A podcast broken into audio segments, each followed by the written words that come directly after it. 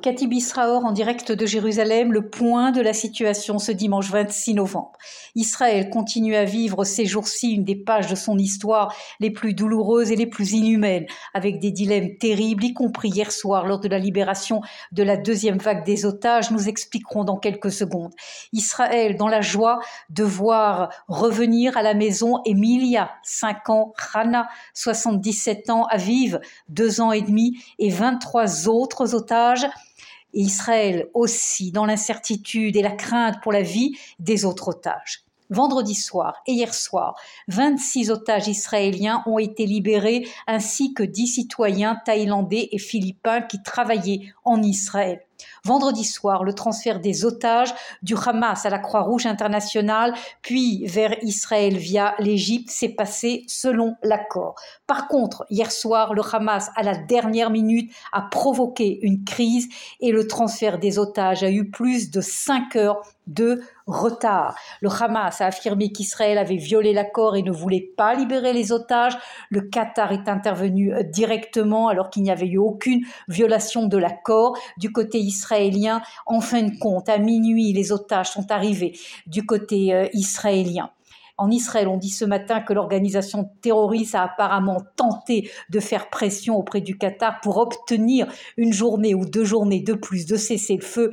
Mais encore une fois, le Qatar a imposé au Hamas le respect de l'accord des femmes âgées, des mamans, des enfants de 2 ans et demi à 17 ans ont donc été libérés hier, ainsi que la jeune fille de 21 ans, Maya Regev, qui avait été très sérieusement blessée par balle lors de la fête de la musique près du kibbutz euh, Reim. Elle est hospitalisée actuellement à l'hôpital Soroka. Ses médecins disent que son état est sérieux mais stable et que sa vie n'est pas en danger.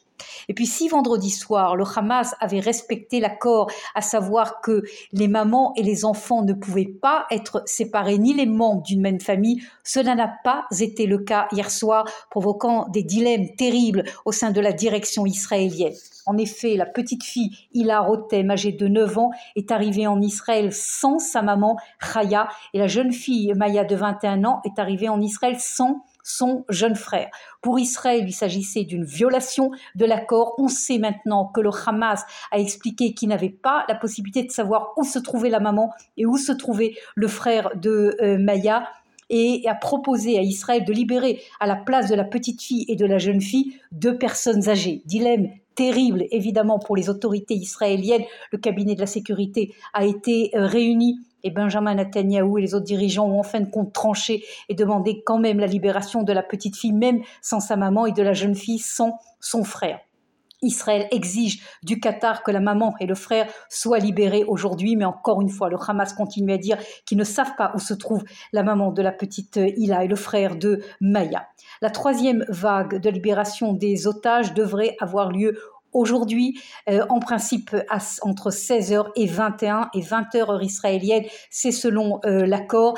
13 otages, une liste de 13 otages a déjà été transmise aux autorités israéliennes et les autorités israéliennes ont déjà informé les familles en espérant que tout se passera bien euh, ce soir. Israël a de son côté libéré 40 prisonniers palestiniens, hier 5 en direction de l'Est de Jérusalem, où Israël a interdit les manifestations de joie qui voulaient être organisées par contre en Judée et Samarie. Le Hamas et l'autorité palestinienne ont organisé des manifestations de joie lors de l'arrivée euh, des prisonniers palestiniens, ainsi d'ailleurs que de soutien euh, au massacre du 7 octobre. Le reste de la situation, d'abord sur le terrain, dans la bande de Gaza, le cessez-le-feu est respecté, mis à part des incidents euh, mineurs. Par contre, Israël est inquiet de l'afflux de quelques milliers de Gazaouis en direction du nord d'Israël, ce qui avait été, qui s'était parti vers le euh, sud. Mais en Israël, on estime que le problème est toujours sous contrôle. Le cessez-le-nord, le cessez-le-feu au nord d'Israël, lui aussi, est respecté sans incident majeur. Par contre, L'aviation israélienne est dû intervenir hier au large des lacs dans la mer Rouge, où les Houthis du Yémen avaient de nouveau lancé un drone en direction de la ville d'Elat. Ce drone a été euh, neutralisé par euh, l'aviation israélienne au-dessus de la mer Rouge. La sirène n'a pas retenti à Elat. Par contre, des bruits et d'explosions ont été entendus dans toute la ville euh, d'Elat. Que se passera-t-il au lendemain des quatre jours?